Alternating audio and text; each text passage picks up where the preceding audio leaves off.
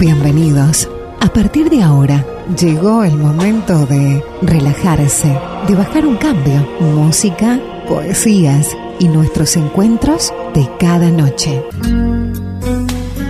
El mejor momento de tu día. Compartirlo con música, con nosotros. Porque a partir de ahora comienza Encuentros, con la conducción de Walter Stauble.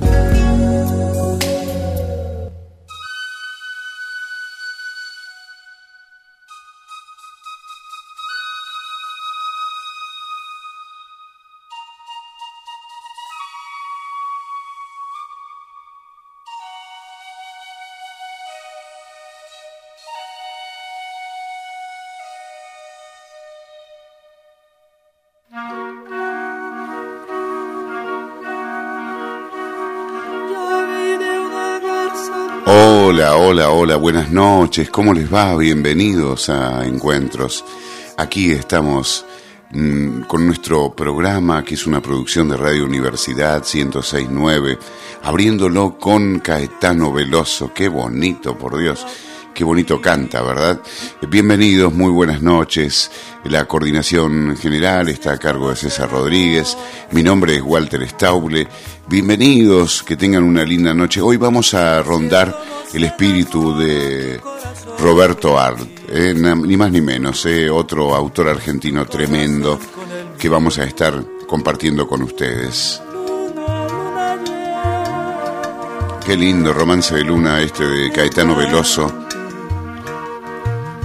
Muy lindo. Bueno, bienvenidos. Eh. Vamos a tener una noche muy linda con lindos relatos de este gran escritor argentino que es Roberto Art. Y por supuesto, bueno, ustedes pueden eh, comunicarse con nosotros a través de nuestro Facebook. Es, eh, nos, buscan como encuentros, encuentros, arroba encuentros, encuentros. Y ahí estamos. Le das me gusta a la página, compartís con nosotros, comentás si querés, bueno, lo que vos quieras. Así que bueno, bienvenidos amigos, buenas noches. Arrancamos el programa de hoy, ¿eh? Dale, vamos.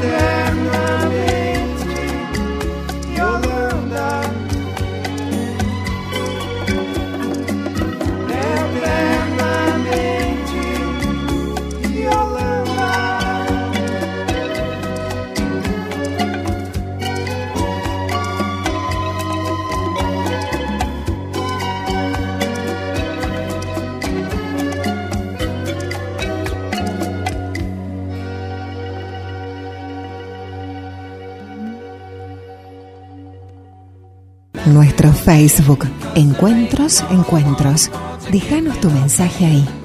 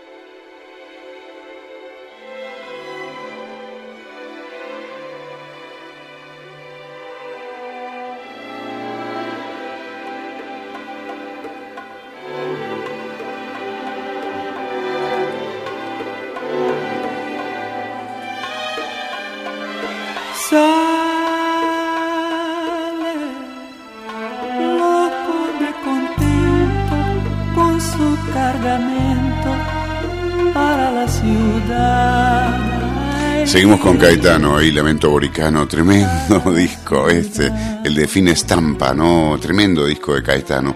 Bueno, me voy al primer relato de Roberto Art, que me va a durar un par de bloques, este, o por lo menos un par de entradas, porque es medio extenso. Se llama Del que no se casa.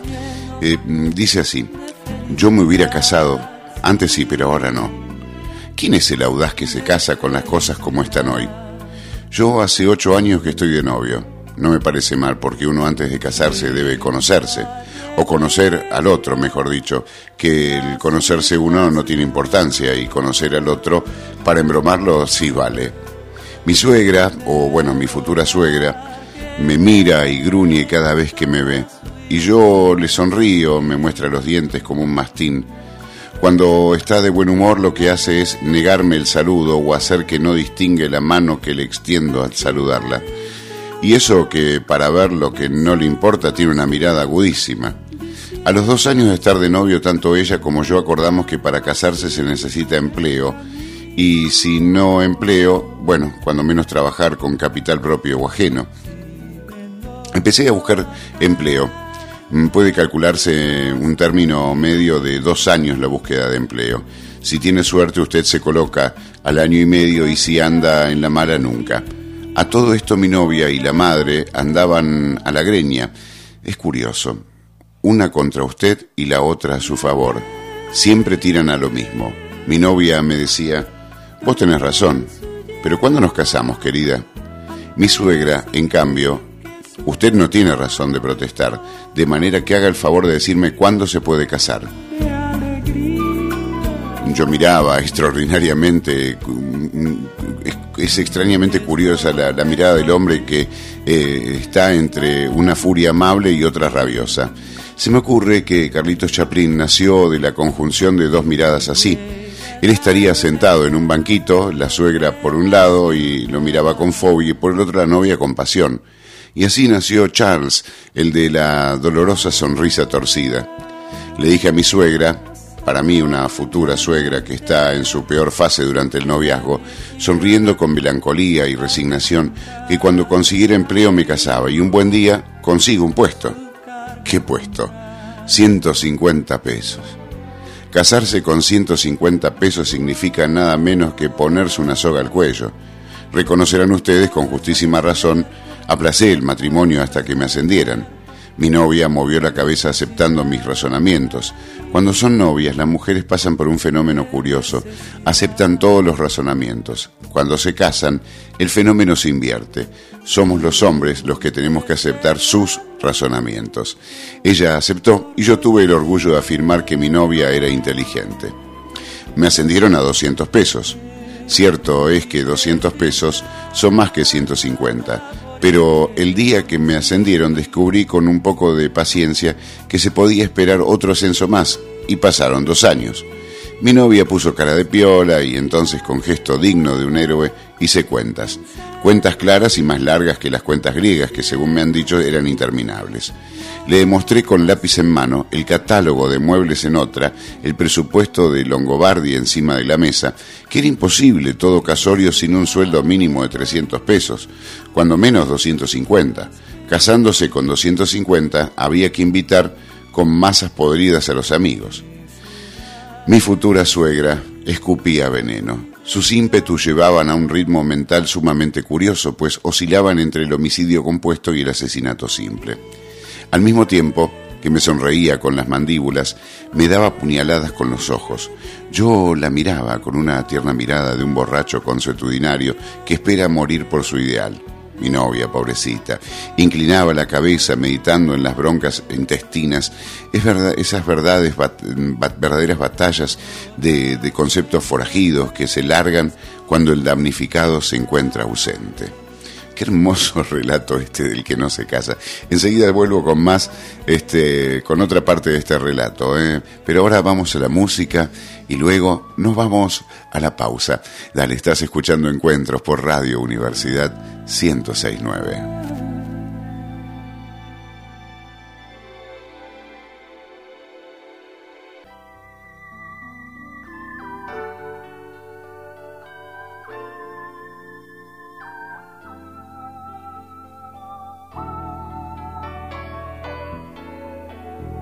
Talvez, quem sabe, um dia,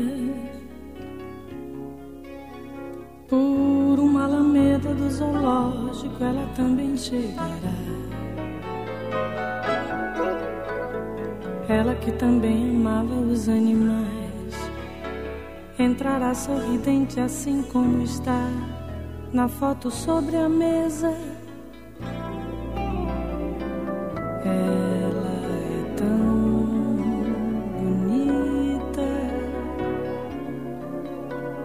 Ela é tão bonita que na certa eles a ressuscitarão. O século 30 vencerá o coração destroçado já pelas mesquinharias.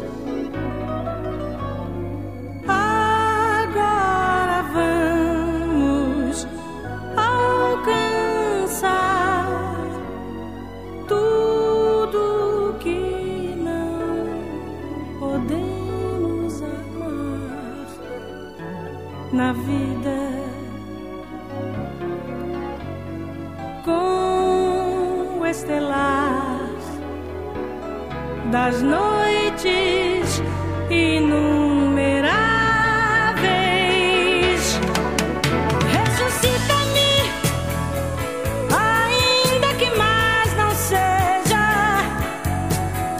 Sou poeta e ansiava o futuro. Ressuscita-me, lutando contra as misérias do cotidiano. Ressuscita-me por isso. Ressuscita-me. Quero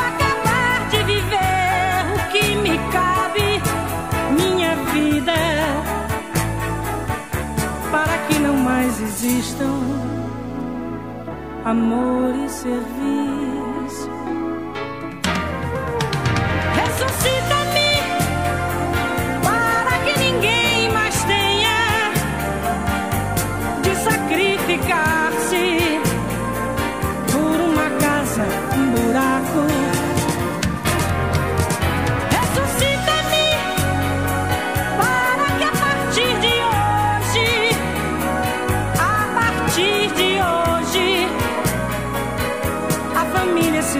Se transforme.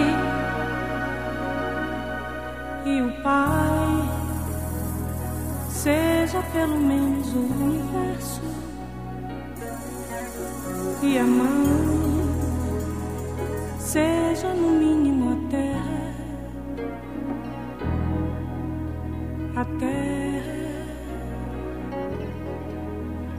a terra.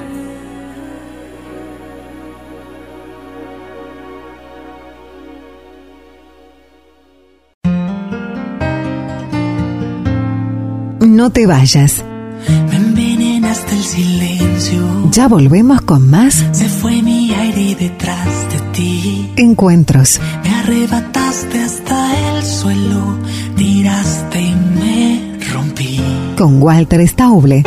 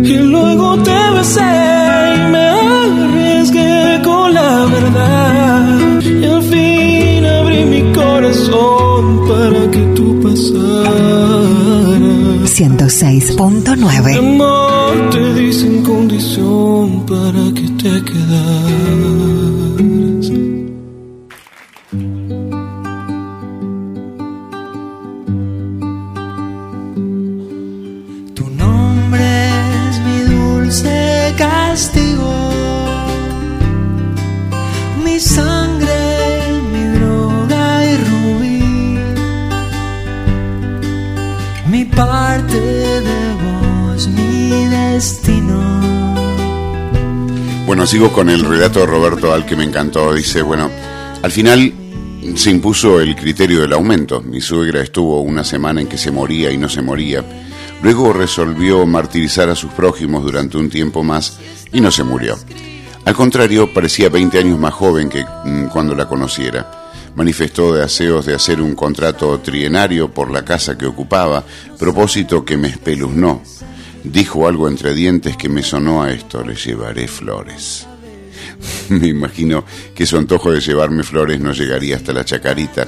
En fin, a todas luces mi suegra, mi futura suegra, reveló la intención de vivir hasta el día que me aumentaran el sueldo a mil pesos. Llegó otro aumento, es decir, el aumento de, de 75 pesos. Mi, suegra dijo en un tono que podía conceptuar de irónico, si no fuera agresivo y amenazador, supongo que no tendrá intención de esperar otro aumento. Y cuando le iba a contestar, estalló la revolución. Casarse bajo un régimen revolucion- revolucionario sería demostrar hasta la evidencia de que se está loco, o cuando menos que se tienen alteradas las facultades mentales. Mm, Yo no me caso, hoy se lo dije. No señora, no me caso. Esperaremos que el gobierno convoque elecciones y que resuelva así se, reforma la constitución o no. Una vez que el Congreso esté constituido y que todas las instituciones marchen como deben, yo no pondré ningún inconveniente al cumplimiento de mis compromisos. Pero hasta tanto el gobierno provisional no entregue el poder al pueblo soberano, yo tampoco entregaré mi libertad. Además, pueden dejarme cesante. Que estoy adormecido en el mar de ilusión. Es así que todo vale todo todo se termina. Es hermoso este relato, ¿eh? me encantó, me encantó, muy, muy bueno. Roberto Art. ¿eh? Eh, bueno, estamos en el segundo bloque de encuentros, nos vamos a ir a la música. Cuando volvamos, tengo otro relatito ahí como para, para disfrutar. Se llama El Jorobadito, te lo cuento en un ratito nada más. ¿eh? Hacemos eh, un poquito de música, dale, ya volvemos. se termina, todo se termina, todo menos vos. No te vayas. Me envenenaste el silencio. Ya volvemos con más Se fue mi aire detrás de ti. encuentros. Me arrebataste hasta el suelo. Tiraste y me rompí. con Walter Stauble.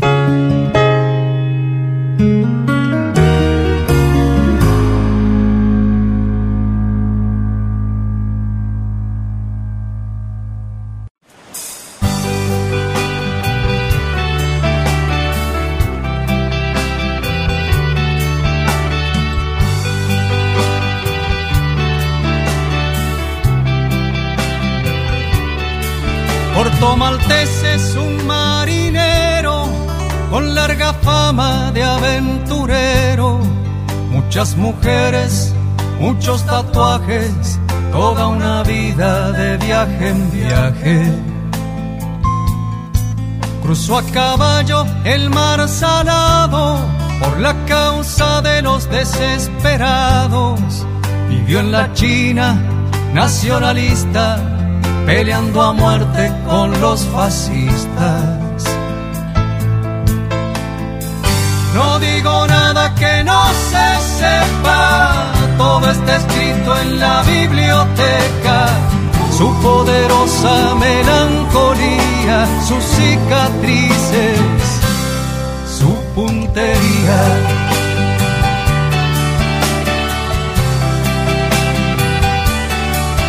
Conocidas sus correrías con los gitanos de Andalucía, sus performances entre las minas cuando hizo escala en la Argentina. La propia reina del malevaje besó los labios de sus tatuajes. Los dos bailaron como embrujados, tangos terribles y enamorados. No digo nada que no se sepa, todo está escrito en la biblioteca.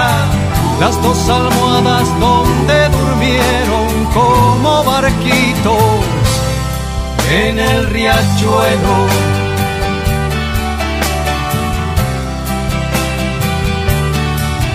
que no dice la biblioteca es que el romance duró muy poco. Porto Maltese tenía cita con la aventura en el Orinoco. Ella eligió quedarse callada, haciendo ver que se la aguantaba. Hubiera podido, pero no quiso decir que estaba esperando un hijo. Día tras día en la costanera, un niño triste mira y espera, espera cosas que no aparecen, papá y el barco. Día tras día en la costanera, un niño triste mira y espera, espera cosas que no aparecen, papá y el barco. Porto Maltese.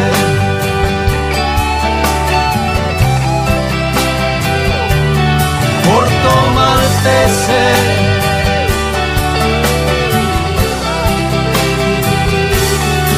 Porto Maltese.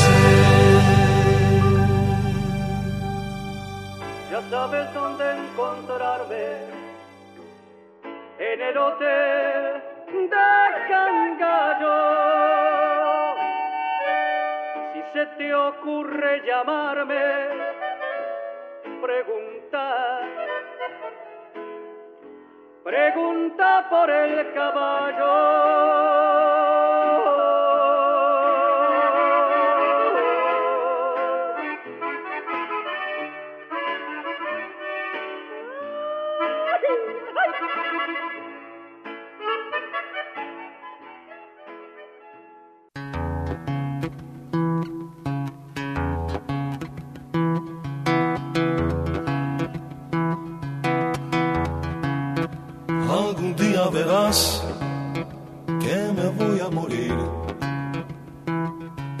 Amándote, amándote, amándote. Algún día sabrás lo que ha sido vivir amándote, amándote, amándote. Algún día verás. Jaime Rose haciendo Amándote, qué buen tema, por Dios, me había olvidado, hay temas que parecen y no, no te acordás de ellos, ¿no? Este, y mira, revisando la discoteca de la radio encontré esto, ¿no? Y encontré un cuento que se llama El Jorobadito de Roberto Art, dice, los diversos y exagerados rumores desparramados con motivo de la conducta que observé en compañía de Rigoletto, el jorobadito, en la casa de la señora X, apartaron en su tiempo a mucha gente de mi lado. Sin embargo, mis singularidades no me acarrearon mayores desventuras de no perfeccionarlas estrangulando a Rigoletto. Retorcerle el pescuezo al jorobadito ha sido de mi parte un acto más ruinoso e imprudente para mis intereses que atentar contra la existencia de un benefa- benefactor de la humanidad. Se ha hecho sobre mí, se ha echado sobre mí la policía, los jueces, los periódicos, y esta es la hora en que aún me pregunto, considerando los rigores de la justicia, si Rigoletto no estaba llamado a ser un capitán de hombres, un genio o un filántropo. De otra forma, no se explican las crueles, las crueldades de la ley para vengar los fueros de su insigne piojoso, el cual, eh, para pagarle de su insolencia, resultarán insuficientes todos los puntapiés que pudieran suministrarle en el trasero una brigada de personas bien nacidas. No se, no se me oculta que los sucesos peores que ocurren sobre el planeta, pero esta no es una razón para que yo deje de mirar con angustia las leprosas paredes del calabozo donde estoy alojado a la espera de un destino peor. Pero estaba escrito que de un deforme debían provenirme tantas dificultades. Recuerdo, y esto había de información para los aficionados de la teosofía y la metafísica, que desde mi tierna infancia me llamaron la atención los contrahechos. Los odiaba al tiempo que me atraían, como detesto, y me llama la profundidad abierta bajo la balconada de un noveno piso, a cuya barandal me he aproximado más de una vez con el corazón temblando de cautela y delicioso pavor. Y así, como frente al vacío no puedo sustraerme al terror de imaginarme cayendo en el aire, con el estómago contraído en la asfixia del desmoronamiento, en presencia de un deforme, no puedo escapar al mm, nauseoso pensamiento de imaginarme corcoveado, grotesco, espantoso, abandonado de todos, hospedado en una perrera, perseguido por trailias de chicos feroces que me clavarían agujas en la jiba.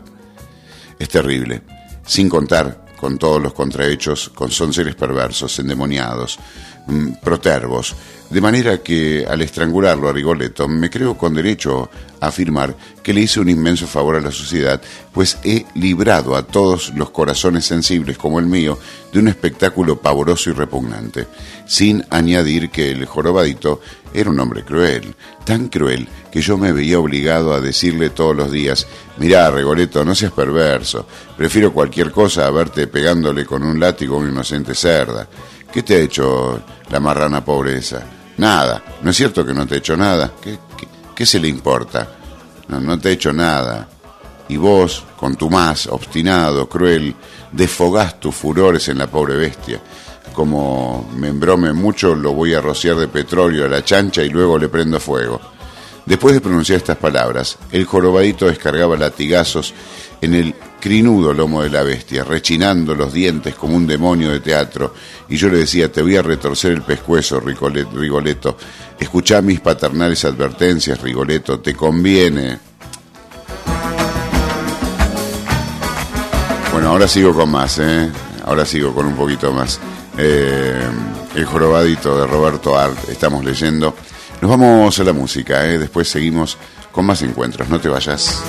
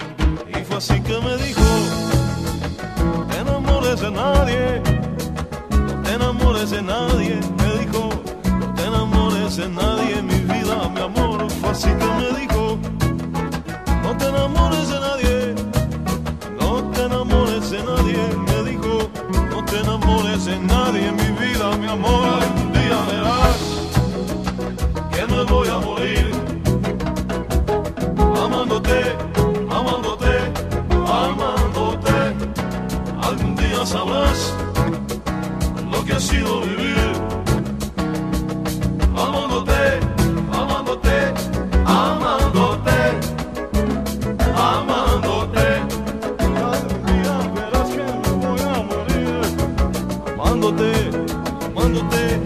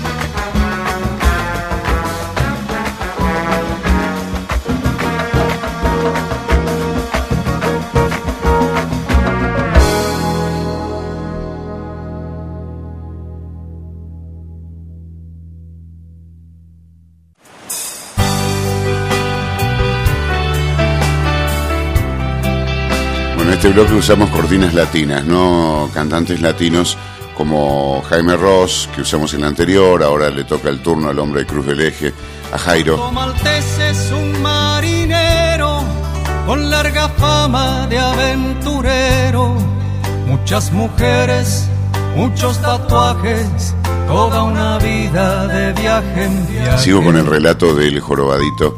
Dice, predicar en el desierto hubiera sido más eficaz. Se regocijaba en contravenir mis órdenes y en poner en todo momento en evidencia su temperamento sardónico y feroz. Inútil era que prometiera zurrarle la badana o hacerle salir la joroba por el pecho de un mal golpe. Él continuaba observando una, una conducta impura. Volviendo a mi actual situación, diré que si hay algo que me reprocho es haber recaído en la ingenuidad de conversar semejantes minucias a los periodistas. Creía que las interpretarían, mas heme aquí, ahora, abocado a mi reputación menoscabada, pues esa gentuza lo que menos ha escrito es que soy un demente, afirmando con toda seriedad que bajo la trabazón de mis actos se descubren las características de un cínico perverso. Ciertamente que mi actitud en la casa de la señora X en compañía del jorobadito no ha sido la de un miembro inscrito en el almanaque de Gota. No, no, no, la verdad que no. Al, menos no podría afirmarlo bajo mi palabra de honor. Pero de este extremo al otro, en el que me colocan eh, mis irreductibles enemigos, media igual distancia de mentira e incomprensión. Mis detractores aseguran que soy un canalla monstruoso, basado en la afirmación de mi jovialidad al comentar ciertos actos en los que he intervenido, como si la jovialidad no fuera precisamente la prueba de cuán excelentes son las condiciones de mi carácter y qué comprensivo y tierno al fin y al cabo, ¿no? Por otra parte, si hubiera que tamizar mis actos, ese tamiz a emplearse debería llamarse sufrimiento. Soy un hombre que ha padecido mucho. No negaré que dichos padecimientos han encontrado su origen en mi exceso de sensibilidad tan agudizada que cuando me encontraba frente a alguien he creído percibir hasta el matiz del color que temían sus pensamientos. Lo más grave es que no me he equivocado nunca. Por el alma del hombre he visto pasar el rojo del odio, el verde del amor, como a través de la cresta de una nube los rayos de la luna, más o menos empalidecidos por el espesor distinto de la masa acuosa, y personas que hubo que me han dicho, ¿recuerda usted cuando usted hace tres años me dijo que yo pensaba en tal cosa? No se equivocaba. He caminado así entre hombres y mujeres, percibiendo los furores que encrespaban sus instintos, los deseos que embaraban sus intenciones, sorprendiendo siempre en las laterales luces de la pupila el temblor de los vértices de los labios y el erizamiento casi invisible de la piel de los párpados, los que anhelaban, retenían o sufrían. Y jamás estuve más solo que entonces, que cuando ellos y ellas eran transparentes para mí. De este modo, involuntariamente he descubierto todo el sedimento de bajeza humana que encubren los actos aparentemente leves y hombres que eran buenos y perfectos para los prójimos. Fueron para mí lo que Cristo llamó sepulcros encalados. Lentamente se agrió mi natural bondad convirtiéndome en un sujeto taciturno e irónico. Pero me voy apartando precisamente de aquello a lo cual quiero aproximarme, y es la relación del origen de mis desgracias. Mis dificultades nacen de haber conducido a la casa de la señora X al infame Corcovado. En un ratito, en un ratito vengo con más, ¿eh? no te vayas. En un ratito termino este cuento del jorobadito de Roberto Alt. No te vayas, va música y quédate con nosotros, dale.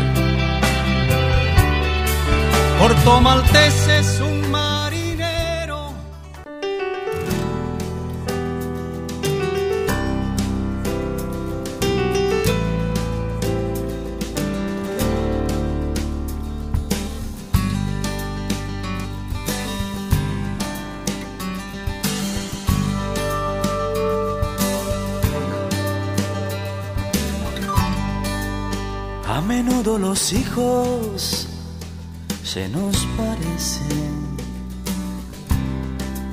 Así nos dan la primera satisfacción. esos que se menean con nuestros gestos, echando mano a cuanto hay a su alrededor.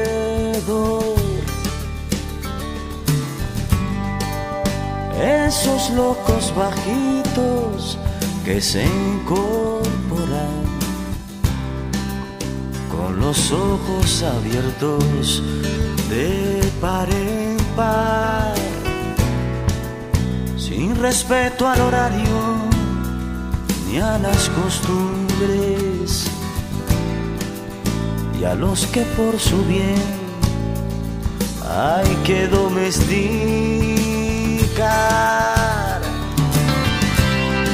Niño, deja ya de joder con la pelota niño. Eso no se dice, que eso no se hace, que eso no se toca.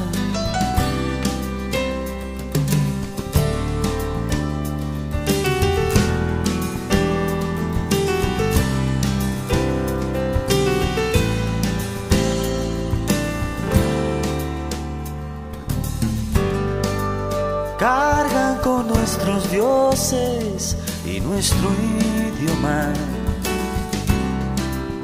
nuestros rencores y nuestro porvenir. Por eso nos parece que son de goma y que le bastan nuestros cuentos para dormir.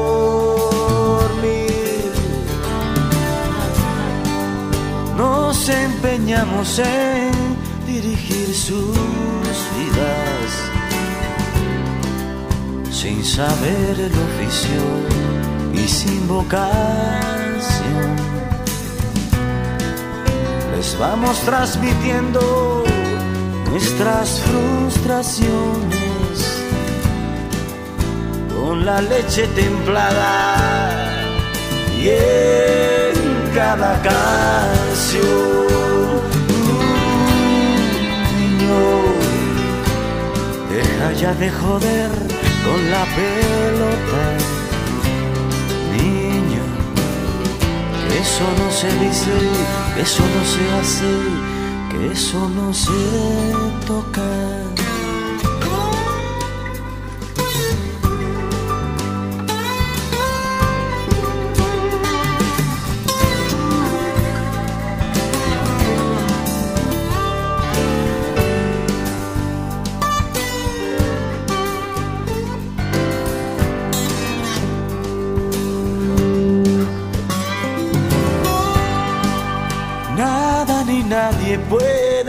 Que sufran, que las agujas avancen en el reloj, que decidan por ellos que se equivoquen, que crezcan y que un día nos digan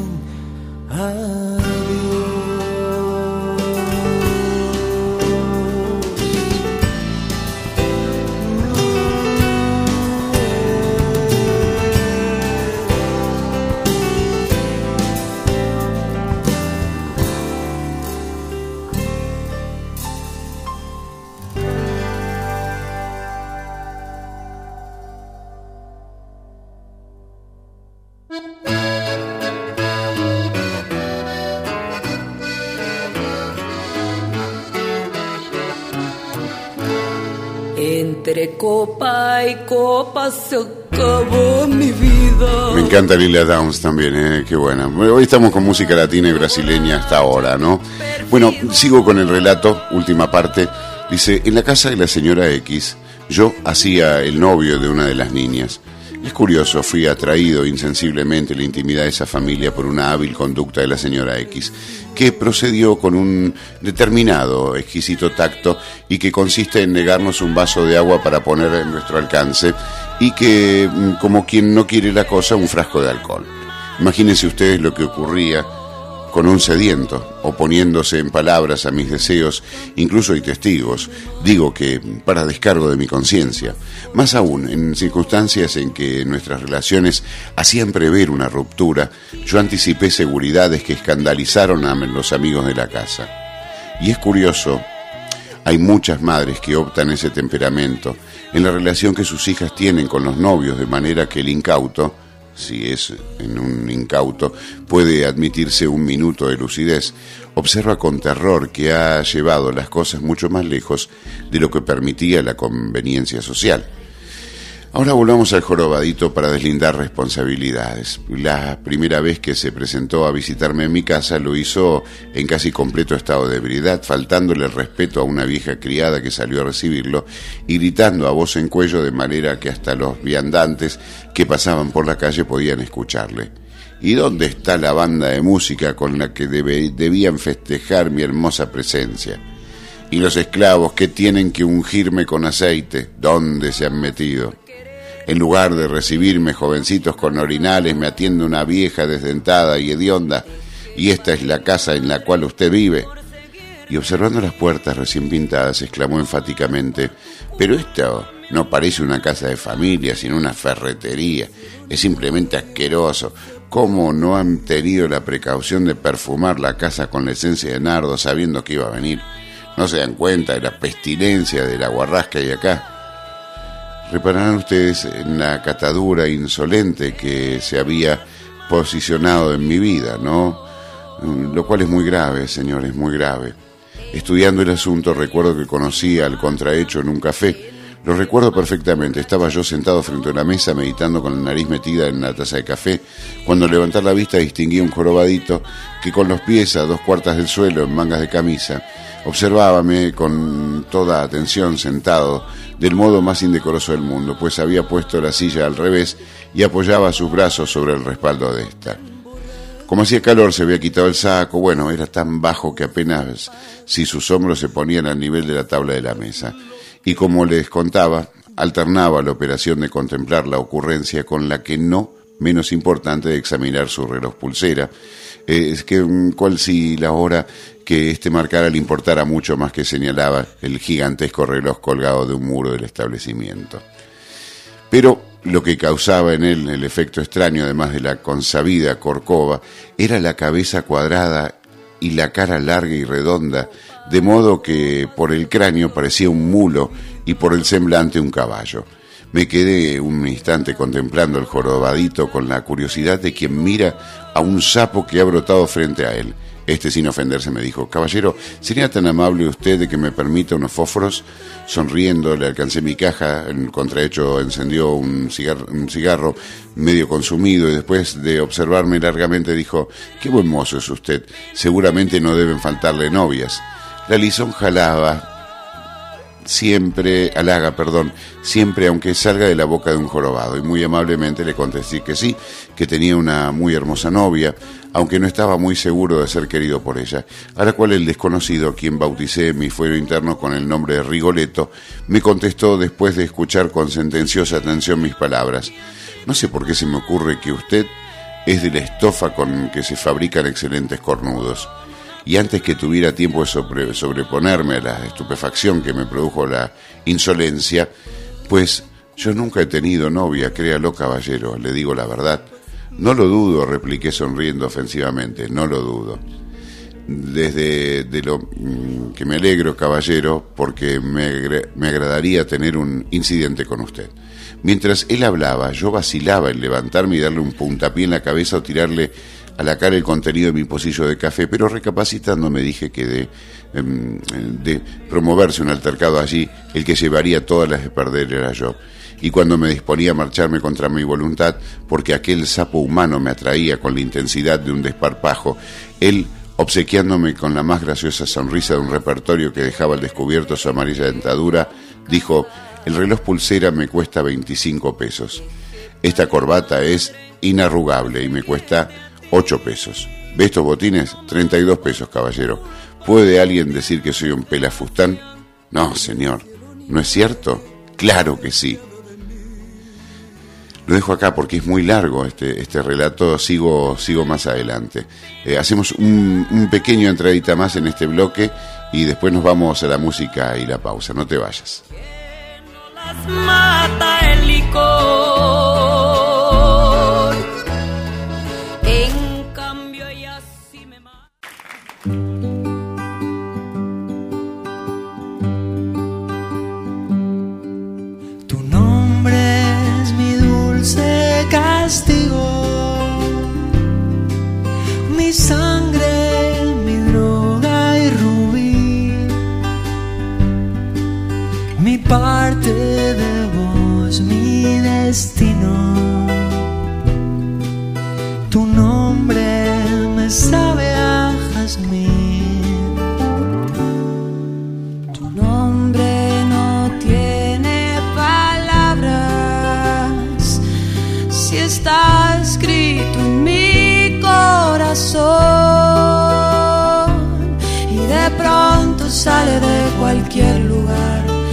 Sabe más que hacerme sentir mal.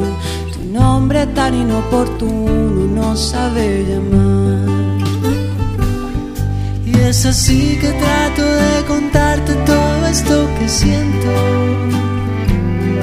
Es así que estoy adormecido en el mar de ilusión. Es así que todo vale todo y todo se termina. Todo se termina. Todo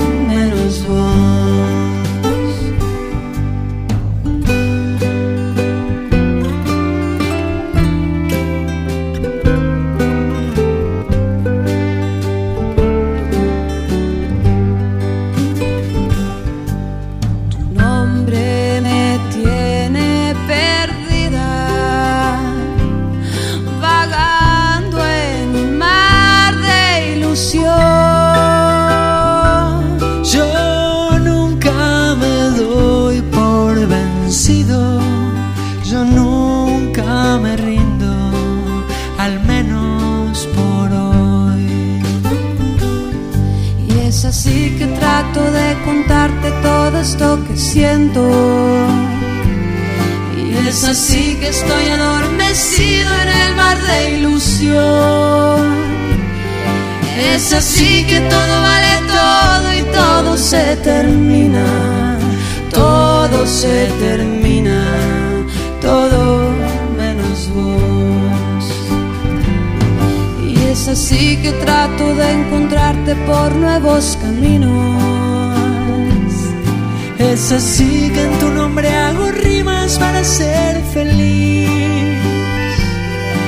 Es así que todo vale todo y todo se termina. Todo se termina. Todo menos vos. Todo se termina. Todo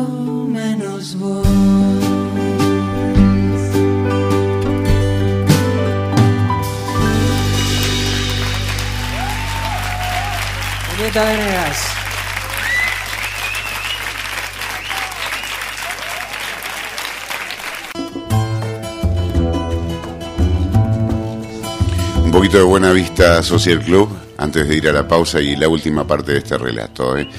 Cuando la señora X pronunciaba estas palabras, eh, esto de este, mm, hablar de la nena, como hablar de la novia, me miraba fijamente para descubrir si en un parpadero o en un involuntario temblor de un nervio facial se revelaba mi intención de no cumplir con el compromiso al cual ella me había arrastrado con su conducta habilidísima aunque tenía la seguridad de que le daría una sorpresa desagradable. Fingí estar segura de mi decencia de caballero, más el esfuerzo que tenía que efectuar para revestirse de apariencia de tranquilidad ponía en el timbre de su voz una violencia meliflua, violencia que imprimía a las palabras una velocidad de cuchicheo, como quien mm, confía apuradamente un secreto, acompañando la voz con una inclinación de cabeza sobre el hombro derecho, mientras que la lengua humedecía los labios resecos por ese intestino, eh, per- perdón, por ese instinto animal que le impulsaba a desear matarme o hacerme víctima de una venganza atroz. Además de voluntariosa, carecía de escrúpulos y aunque aparentemente resulte ridículo que dos personas se odien en la divergencia de un pensamiento, no lo es, porque en el subconsciente de cada hombre y de cada mujer, donde se almacena el rencor, cuando no es posible otro escape, el odio se descarga como una válvula en la oposición de las ideas. Efectivamente, no me fijé que el sol hace rato se ha puesto. Sintetizando, ella deseaba que me casara una vez cuando se encargaría de darme con las puertas en las narices y de resarcirse todas las dudas en las que había mantenido sumergida mi noviazgo eterno. Sabía que en la casa lo poco bueno que persistía en mí iba a naufragar si no aceptaba la situación que atraía aparejado el compromiso. Ellas, la madre y la hija, me traían a sus preocupaciones mezquinas, a su vida sórdida sin ideales de una existencia gris y la verdadera noria de nuestro lenguaje popular, en el que la personalidad a medida que pasan los días se va desintegrando bajo el peso de las obligaciones económicas. Hace mucho tiempo que he comprendido que no he nacido para semejante esclavitud. Admito que es más probable que mi destino me lleve a dormir junto a los rieles de un ferrocarril, en medio de un campo verde, para acarretillar un cochecito con el toldo de hule, donde duerme un muñeco que al decir de la gente debe enorgullecerme de ser padre. Sin embargo, me encontraba un filo mm, lo suficientemente agudo para desgarrar definitivamente la malla hasta que conocía el corcovado. En esas circunstancias se me ocurrió la idea que fue mm, pequeñita al principio, pero la raíz de una hierba pero que en el transcurso de los días se bifurcó en mi cerebro, dilatándose, afianzando sus fibromas entre las células más remotas. Esta idea, semidiabólica por naturaleza, consistía en conducir a la casa de mi novia el jorobadito, previo acuerdo con él y promover un escándalo singular de consecuencias irreparables. Bajo la apariencia de una conmiseración elevada a su más pura violencia y expresión, el primer beso que ella aún no me había dado a mí tendría que dárselo el repugnante Corcovado, que jamás había sido amado. Familiarizado, como les cuento, con mi idea de si algo tan magnífico se puede llamar idea, me dirigí al café en busca de Rigoletto. Querido amigo, muchas veces he pensado que ninguna mujer le eh, ha besado ni lo besará. No me interrumpa, ¿eh? yo la quiero mucho a mi novia, pero dudo que me corresponda de corazón. Y tanto la quiero que para que se dé cuenta de mi cariño le diré que nunca la he besado. Ahora bien, yo quiero que ella me dé una prueba de su amor hacia mí. Y esa prueba consistirá en que lo bese a usted. ¿Está conforme?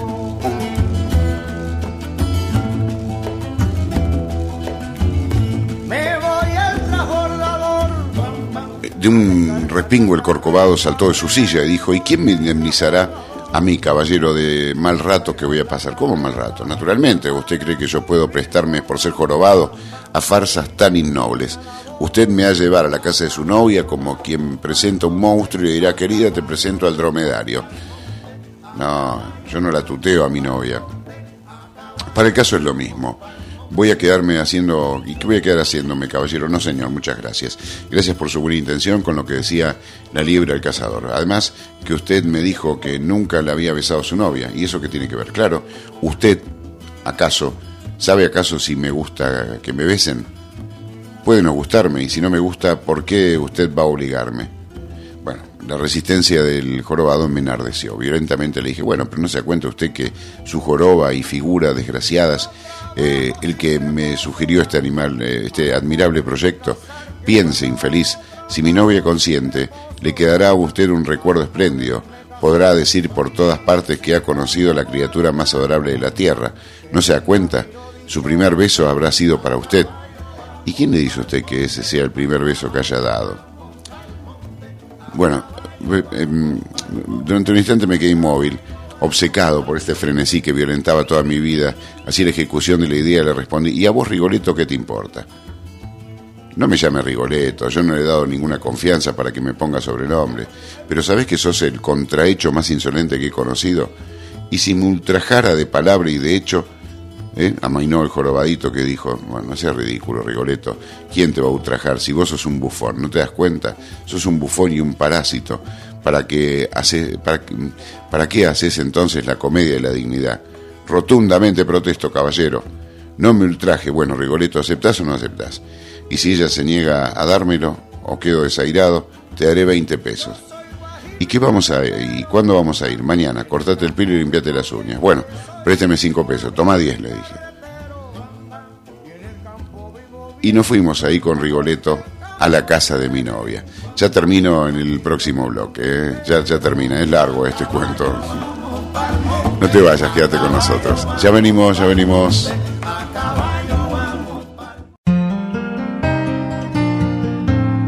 No te vayas. Envenenaste el silencio. Ya volvemos con más Se fue mi aire detrás de ti. encuentros. Me arrebataste hasta el suelo. Tiraste y me rompí. Con Walter Stauble.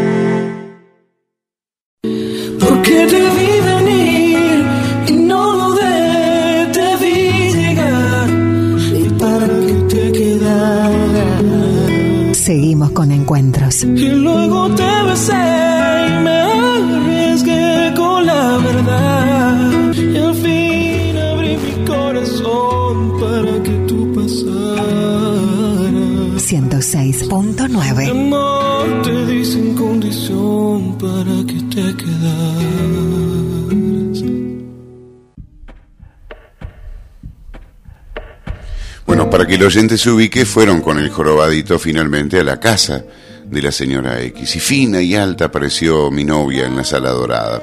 Aunque sonreía, su mirada me escrudiñaba con la misma serenidad con que me examinó la primera vez cuando le dije, ¿me permite una palabra, señorita?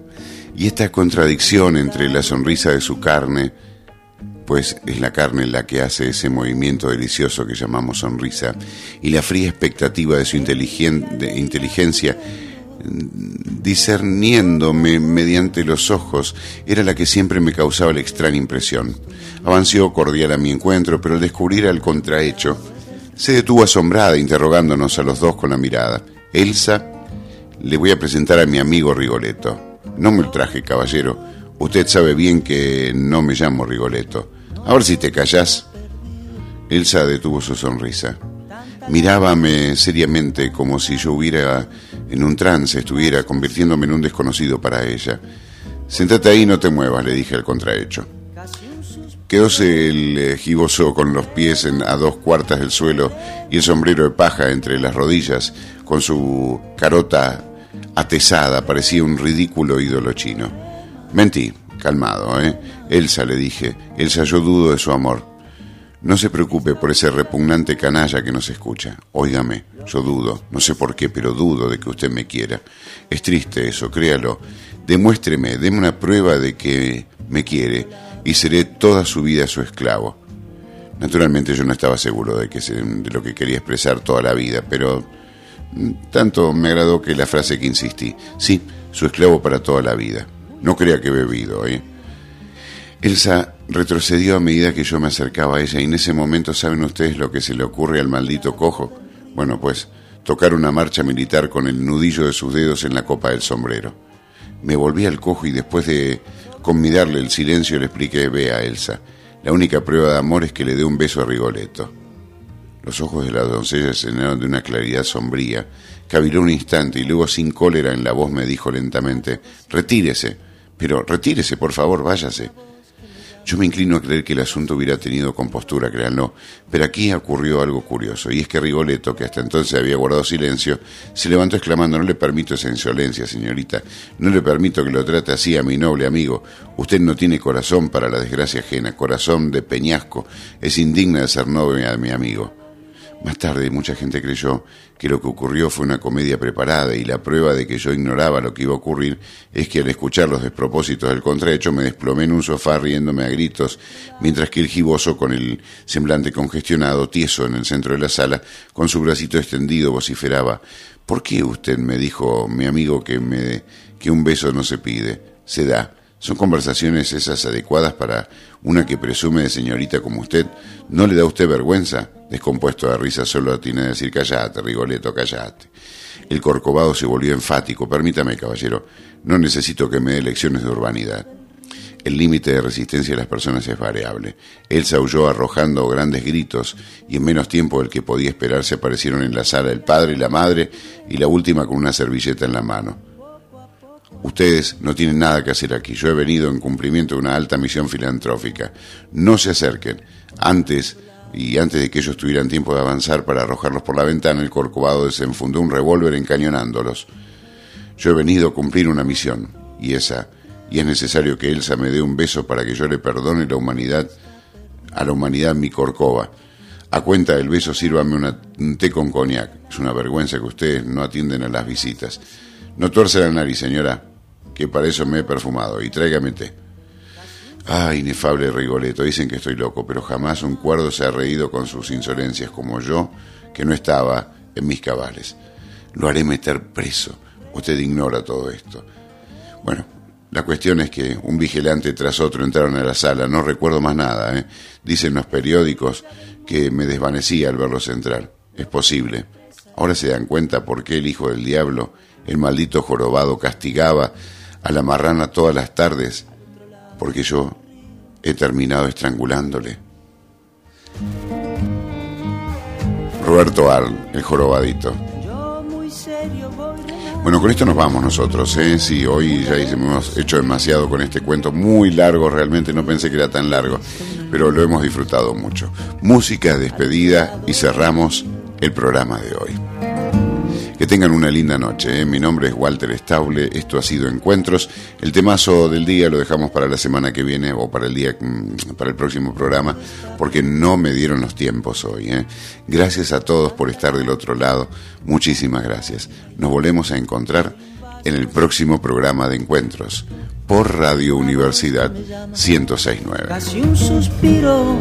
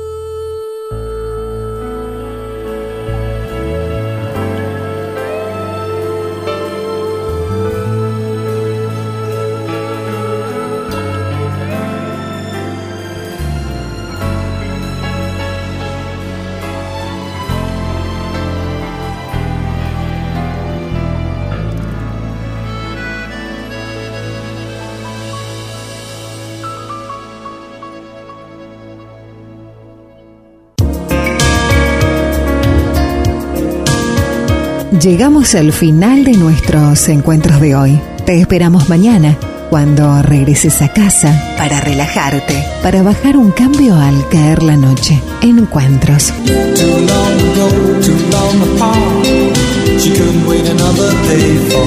Un hermoso momento cada noche con nosotros mismos para compartir con vos, para que compartas con nosotros. Encuentros. Hasta mañana y que tengas dulces sueños.